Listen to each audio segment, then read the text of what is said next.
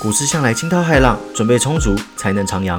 欢迎大家来到股市新手问，这边有最基础也最丰富的股票投资知识，跟我一起做足功课，航向股海，找到你的第一支股票吧。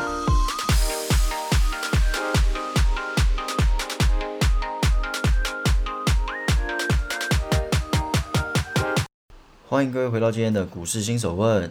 在节目开始之前啊，一样先祝各位新年快乐啦！哇，默默的二零二一年就到了，时间真的是过很快啦。当然也很不好意思说啊，已经有十几天没有更新了，因为最近有点忙啦。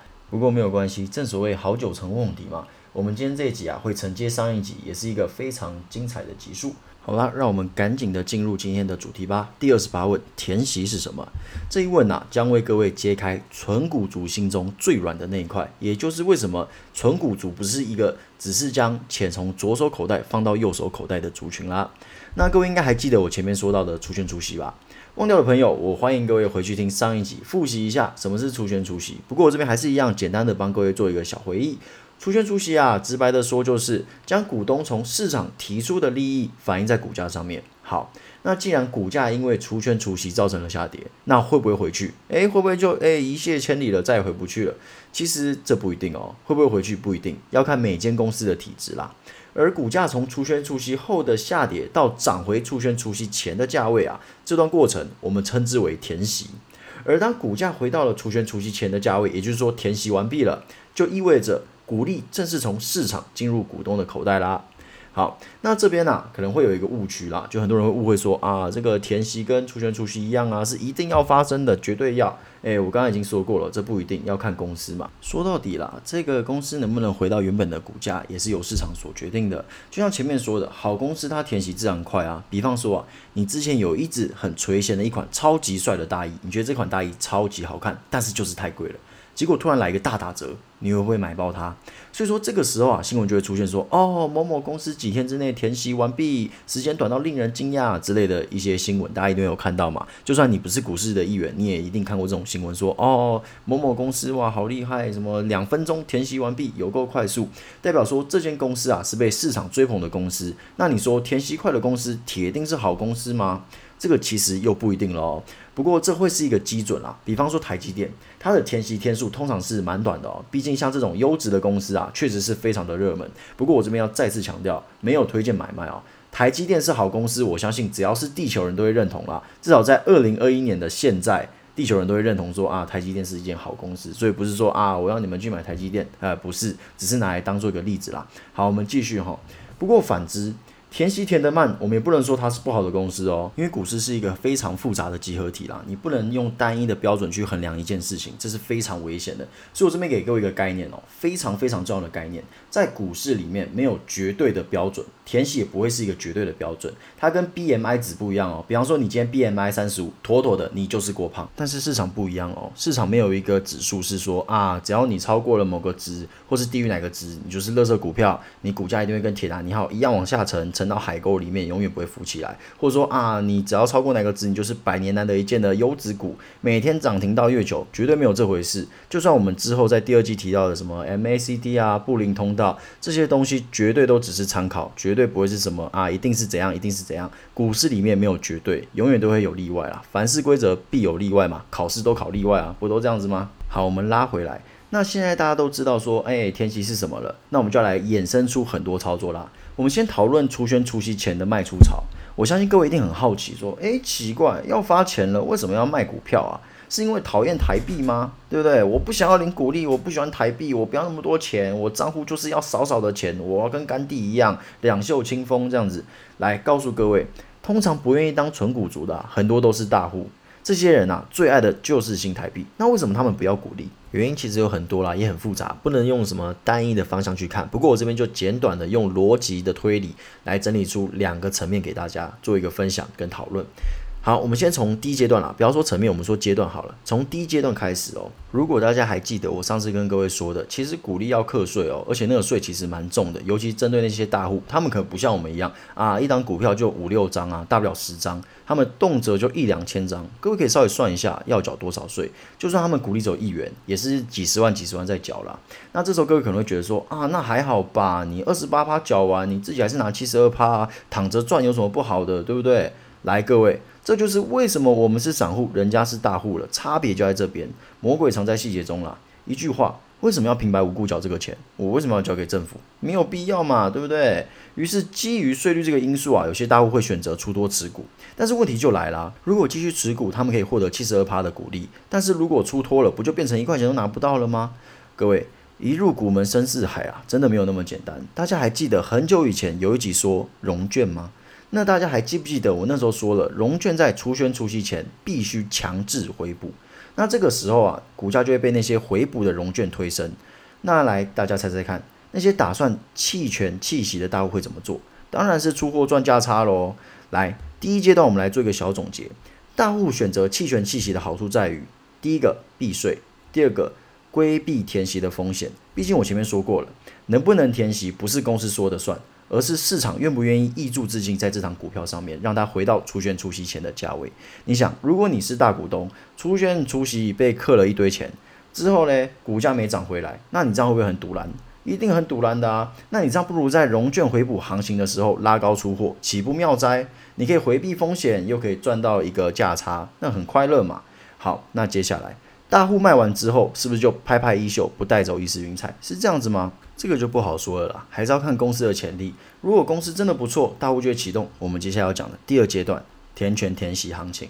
那在这讲这之前啊，我想跟各位分享一个很重要的体悟啦，这也是我真实走过来的经历，十分的重要，所以我想拿出来跟大家诶讨论一下，分享一下。通常啊，我们在买完一档股票之后啊，我们往往会对它产生一个特别的情感。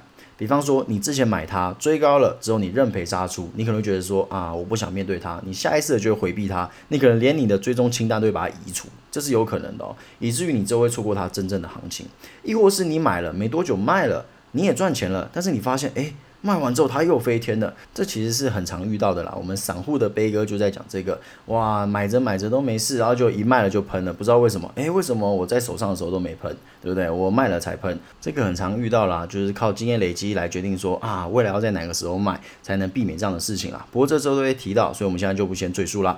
那我们继续讲哦，那这个时候啊，人就是这样子，人的本性就是这样子，赔钱不是事情啊。最怕的是什么？最怕是没赚到吗？最怕的是后悔啊！那个后悔哦，会升值你的潜意识，让你更加的有意无意去规避这档股票。你甚至还会开始哦，愤怒的诅咒他。诶，怎么可以这样子对我？你必须下跌啊！我不能这样子说哦，都没赚到，对不对？但是其实你有赚到，但是你没有赚到最多。那这个心情要怎么调试？之后也会跟各位做分享了。真的，股票真的是太复杂了。我有时候真的觉得股票就是心理学啦，之后会跟各位做一个分享。总之啊，你因为这个后悔的心理，往往会让你又错过了另外一波行情。这边最后要跟各位传达的东西是什么？不要怕看错，也不要害怕说啊，我要再重复买一档股票，诶，会不会又出现什么其他的事情？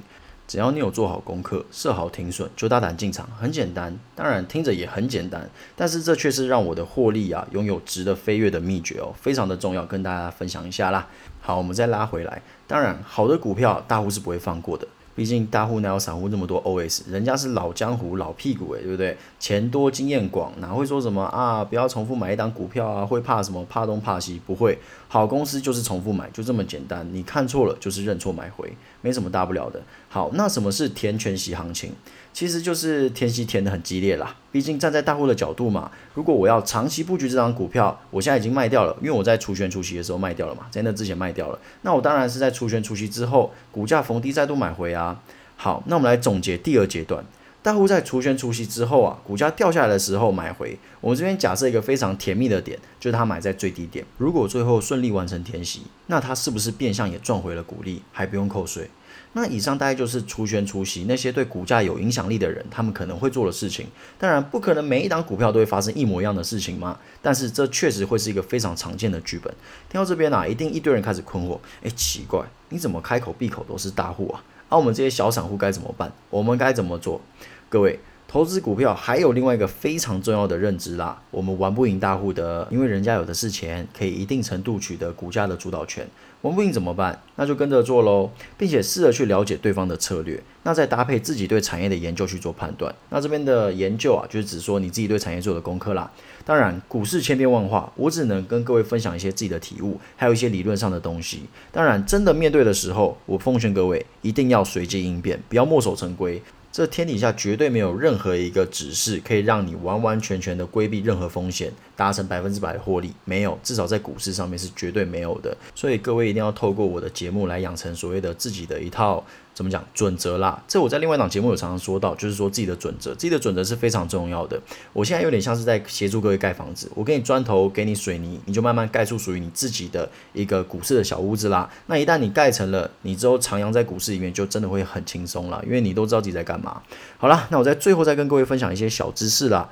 其实啊，国外很多的公司是不会配股配息的哦。比方说巴菲特的公司，他觉得我与其把钱给你，不如留在我自己身边，我比你更会赚啊，我更能推升公司的市值啊，我才能更有效率的把公司的这笔钱发挥到更大的效益，因为我可以推升公司的市值啊，这样子股价上升你也开心啊，对不对？我把钱给你，我们股价还要跌嘞，对不对？不如留在我这边。那台湾就比较不一样了啦，因为台湾人其实蛮多人是喜欢存股的，包含我自己在内，我也是蛮推崇存股的，所以说很多公司就会开始配股配息，这也就是为什么在相同的计算方式之下，纳斯达克在十年内冲了近六倍，但是台股这十年啊涨不到两倍。当然，这只看倍数，我们难免的不够全面。不过我这边想要表达的是说，诶，台股的涨幅看似是和美股相形见绌的啦，而且差蛮多的哦。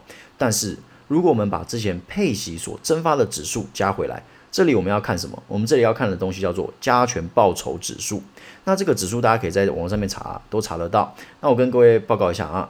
时至今日啊，台股的加权报酬指数啊，已经快三万点了。现在台股大盘，我今天看是一万五吧，快一万六。不过啊，加权报酬指数却是三万点哦。这就是台股很多公司配股配息所带来的影响啦。所以啊，大家这样定睛一看，有没有发现，其实台股都默默的在成长诶，不要去羡慕什么啊，美股成长好快哦，怎样怎样怎样。其实台股也是很多地方可以值得投资的啦，因为我们真的是一个还不错的市场。那在最后啊，希望大家都可以在这一集学到一些东西，然后把这些东西运用在未来的投资道路上面。那台湾也渐渐变冷了嘛，所以希望大家可以诶注意保暖。那大家不要忘记哦，也要注意防疫。那我们就下一集见喽，拜拜。